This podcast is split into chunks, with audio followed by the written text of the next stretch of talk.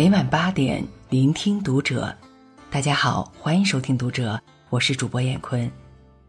今天和大家分享李小莫的文章。我们都被八小时睡眠论给害了。关注读者新媒体，一起成为更好的读者。年轻人强迫症似的晚睡，已经快成了社会问题了。我曾经也常年这样。明明痛苦、焦虑、自我厌弃，却难以解除。第二天倦怠无神、精力不济的时候，也不是没想过要好好睡觉，可就是很容易屈服于熬夜快感，很难形成一个稳定的睡眠节奏。一次偶然的机会，我读到了《睡眠革命》这本书，作者是来自英国的睡眠专家。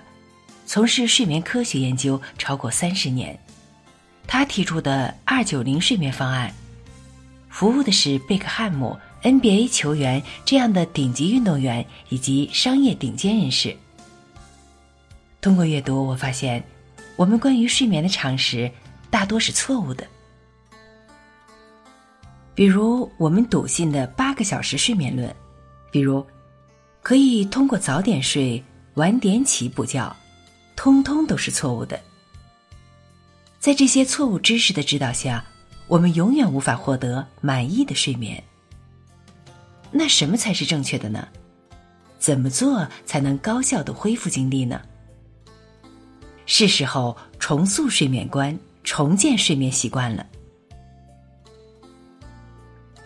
和生物钟对着干，我们永远是输家。如果你对生物钟的存在心存怀疑，企图违背，一定会被狠狠教训。去年因闭关写书，我过上了日夜颠倒的生活，随心所欲，违背生物钟的后果很快就来了。白天睡得再多，我也还是疲惫，精神状态很不好，注意力很难集中，意志力差，脑子转不动。没耐心，食欲不振，情绪很差，脾气不好，写稿效率一落千丈。原来晚上睡和白天睡，即使睡同样的时长，身体的感觉是完全不同的。生物钟又叫昼夜节律，它内置在每个人的体内。它要求身体像我们的祖先一样，日出而作，日落而息。它的存在已经被科学研究所证明。生物钟是跟着地球昼夜更替走的，是写在我们的基因里的。这个生理周期并不会随着电灯发明、电子产品日新月异而改变，更不会为了配合我们的生活节奏而改变。违背昼夜节律，就像在涨潮的时候捡贝壳。必然受到潮水的严厉惩罚。在这件事上，我们很难进去劝。偶然熬夜猝死的新闻，只会引起我们短暂的恐慌。熬夜是癌症的好朋友，也只是让我们略感忧心。熬夜晚睡，像是不动声色的慢性杀手，一点一点折损我们的健康。所以，要牢牢记住，和生物钟对抗较劲儿，我们永远只会是输家。我们都被八小时睡眠论给害了。大多数人笃信八小时睡眠论，认为每晚睡满八个小时就算获得充足睡眠。媒体还经常发布睡六小时两眼无神和睡满八小时神采奕奕的对比照片。所以，很多人发现自己睡不够八个小时，就会非常焦虑；睡醒后，发现自己没睡够八个小时，就会判断自己睡眠不足。但睡眠革命告诉我们，八小时其实是每晚的人均睡眠时间。但不知何时起，它却成了普遍适用的推荐睡眠时间。然而，一味追求八小时睡眠而产生的巨大压力，反而对我们的睡眠起着破坏性极强的反作用。简单粗暴、一刀切的八小时睡眠论，把我们都害了。首先，每个人需要的睡眠时间是不同的，个体之间可能存在着很大的差异。正如睡眠革命所说，这个世界上既有英国撒切尔夫人这种每晚只需四到六个小时的人。也有像菲人博尔特这种每晚需要睡十个小时的人，睡得太多或者太少都会适得其反。其次，评估和衡量睡眠质量，应该看睡了几个睡眠周期，执着于每晚睡了几个小时是没有什么意义的。一个睡眠周期是九十分钟，九十分钟里我们会经历。非眼动睡眠、眼动睡眠、快速眼动睡眠几个睡眠阶段，这个过程就像下楼梯，我们下到越来越深的楼层，就是进入越来越深的睡眠。刚开始的非眼动睡眠是意识模糊、朦朦胧胧的浅睡眠，听到一点动静可能就会醒过来，还常常会觉得突然坠落或者滑了一跤而惊醒。接着的眼动睡眠，是需要费劲儿才能把你吵醒的深睡眠。睡眠的生理修复功能大多出现在这个阶段完成。最后的快速眼动睡眠阶段，我们身体无法动荡，并且会做梦。这一阶段被认为有利于开发创造力。睡完一个周期之后，我们会醒过来，再进入下一个睡眠周期。当然，通常我们不会记得自己曾经醒来过，所以九十分钟就是我们计算睡眠时间的基本单元。不要再纠结睡了几时几分，而是要看我们睡了多少个睡眠周期。充分的修复和睡眠都是按周期走的。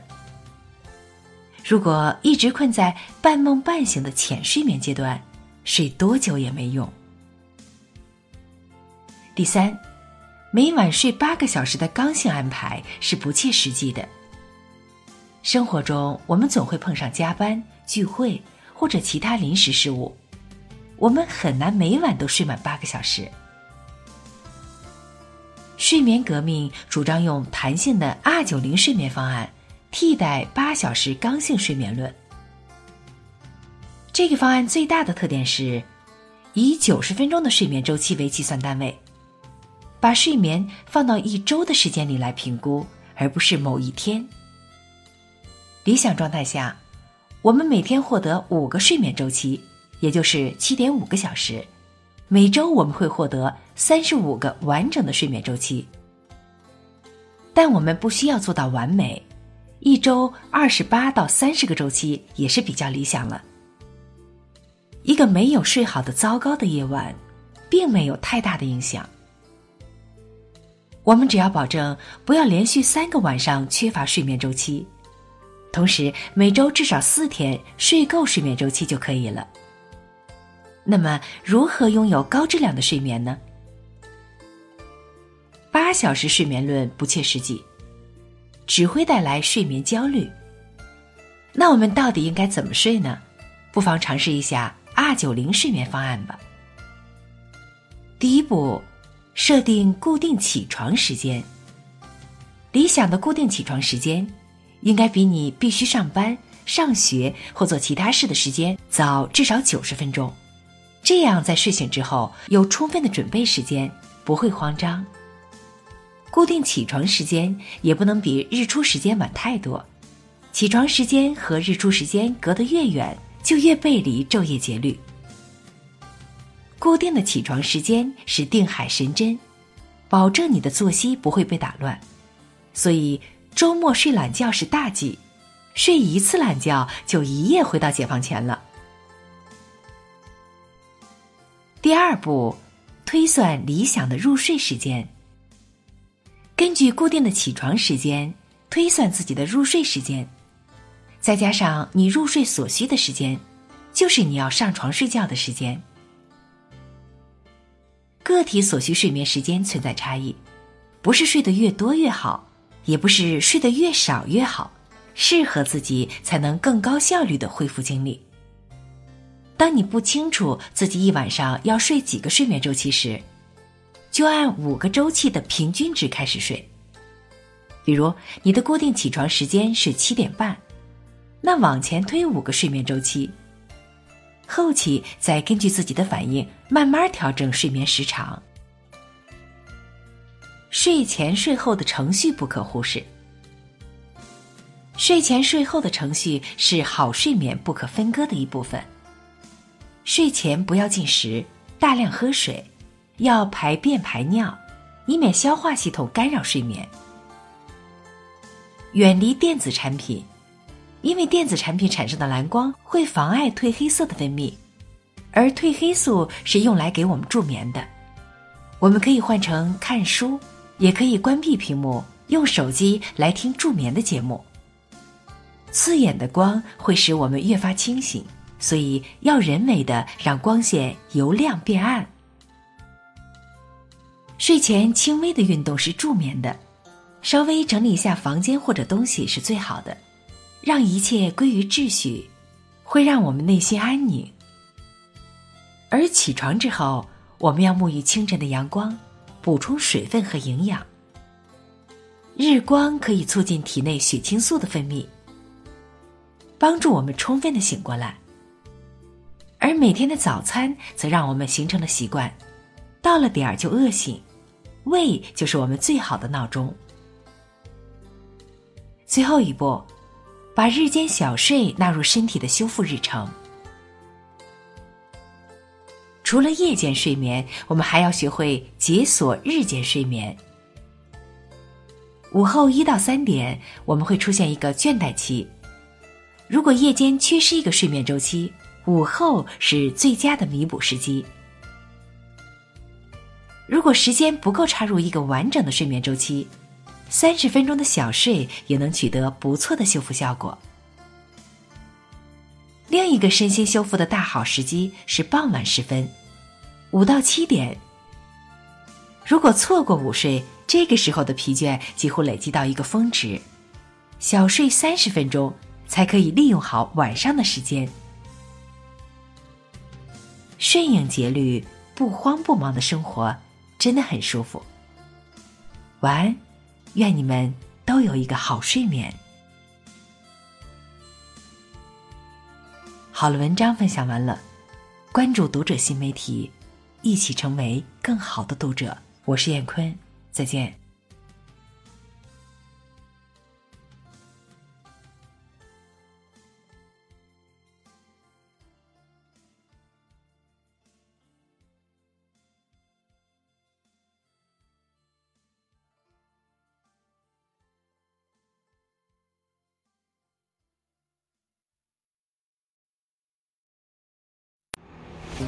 嗨，亲爱的朋友，喜马拉雅一二三狂欢节就要来了，年底大促，全场五折。添加微信 x m y f 二三三三，备注抢购，就可以加入喜马拉雅官方内购群，独家省钱攻略，手把手教你，五折加津贴，立享折上折。十二月一号之前加入，还可以免费观看十二场总价值九百九十九元的大咖直播，有周小宽、张德芬、张其成、许黎明等喜马拉雅大咖主播。十一月二十九号，全国百强小学校长尔东老师将给大家带来一场主题为“小学生高分写作”的直播。尔东老师的专栏课程《魔法作文课》由读者旗下教育品牌读者新语文出品，欢迎大家在十一月二十九号准时收听。还等什么？马上添加微信 x n y f 二三三三，加入我们吧！